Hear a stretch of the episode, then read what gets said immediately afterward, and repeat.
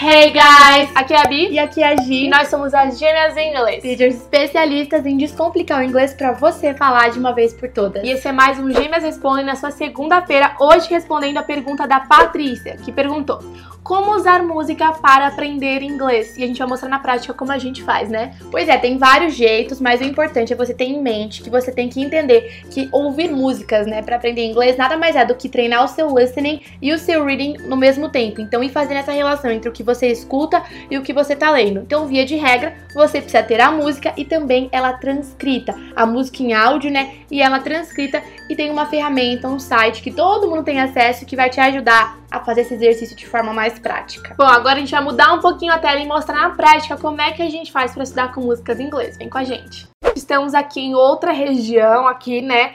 Esse quadradinho para mostrar para vocês um site que a gente gosta muito, que é o vagalume.com.br. A gente gosta dele porque ele tem é, bastante conteúdo legal no, no, quesito de tradução de letras. É difícil encontrar uma letra que tá com uma tradução ruim ou com muitas palavras mal escolhidas. Geralmente a tradução é legal e você chega nele, basicamente coloca a música que você quer escutar, encontra e seleciona. A gente escolheu uma música aqui do Ed Sheeran que é Perfect. E aí a primeira coisa legal para você notar aqui na estrutura é que você consegue ver primeiro a letra original, mas quando você clica em tradução, ele fica lado a lado, que é super legal. Alguns sites mostram ou só em inglês ou só em português, mas o Vagalume ele mostra lado a lado. E aí qual que é o passo a passo, Gi? Então a primeira coisa para você se ambientar é você colocar nessa opção de tradução e ver as letras confrontando uma outra, né, em inglês em português e começar a fazer a leitura. Então, ó, I found a love for me. Darling, just dive right in. Daí você já vai começando a entender melhor. E caso você não conheça algum vocabulário, fique em dúvida sobre alguma expressão, você tem uma tradução aqui que muitas vezes não é ao pé da letra, mas que é a tradução mais adequada. Então, da frase que eu li, I found a love for me. Olha, eu encontrei um amor para mim. Então, I found é eu encontrei. Olha que interessante. Darling, querida. Just dive right in. Então, dive right in poderia ser traduzido como mergulhe de cabeça. And follow my lead. E me siga. Você vai fazendo toda a leitura da parte em inglês e sempre que tiver dificuldade, valendo em português também. Você vai ver que depois dessa primeira leitura, escutar a música, mesmo se você não fosse mais ler, já vai ficar bem mais fácil. Só que o próximo passo não é esse, né, Bi? Pois é, depois de já ter feito essa ambientação e entendido melhor o contexto da música, porque às vezes a gente escuta uma música várias vezes, mas nunca prestou atenção no que ela realmente está falando, né? Aí você vai colocar play para escutar a música e vai acompanhando a leitura ainda com a letra em inglês. Então vai escutando enquanto você lê a letra em inglês, isso vai te ajudar também a conseguir fazer mais sentido, né? O que você escuta com o que de fato está sendo falado, para só então depois você partir para escutar a música sem nenhum auxílio de escrita. Então você clica aqui, clica aqui ó, no botão de play. A gente não vai clicar para não ter problemas com direitos autorais de exibir uma música que não é nossa, né? Tem várias políticas no YouTube, no Instagram em relação a isso.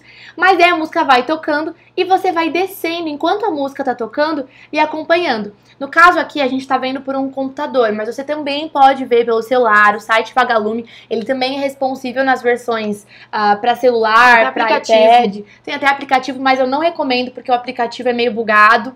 E você vai descobrindo às vezes um outro aplicativo, um outro site que você goste mais. A gente indicou o Vagalume porque as traduções tendem a ser bem legais.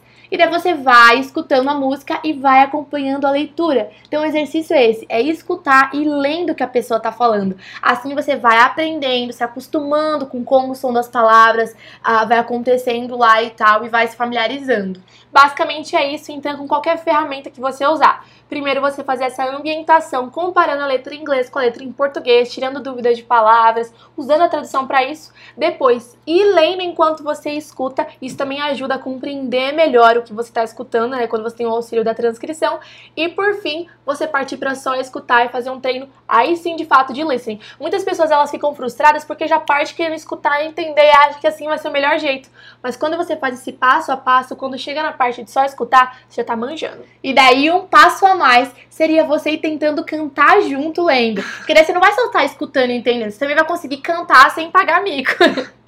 Então é uma técnica bem legal, é um jeito simples que você consegue fazer na sua casa, de qualquer lugar, com a música que você quiser e a gente super usa e recomenda. Bom, agora comenta aqui embaixo qual música você vai usar para fazer esse passo a passo de estudos que é muito eficaz, que realmente ajuda a estudar músicas do jeito certo, que a gente quer saber. A gente quer saber o gosto musical do pessoal e quer saber também quem tá disposto a realmente ir lá, tentar e aprender, porque vocês vão ver que delícia que é escutar as músicas, entender e conseguir cantar certinho em inglês.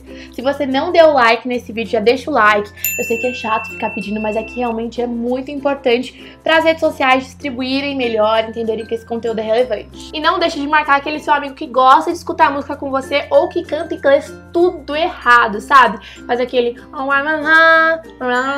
enfim, marca ele que isso vai revolucionar a vida dele, vai ajudar demais. E não se esquece, né, da hashtag aprende, aplica. Então vai aplicar e vai começar a estudar músicas assim que vai te ajudar muito. A gente se vê no próximo vídeo. Bye bye, see you!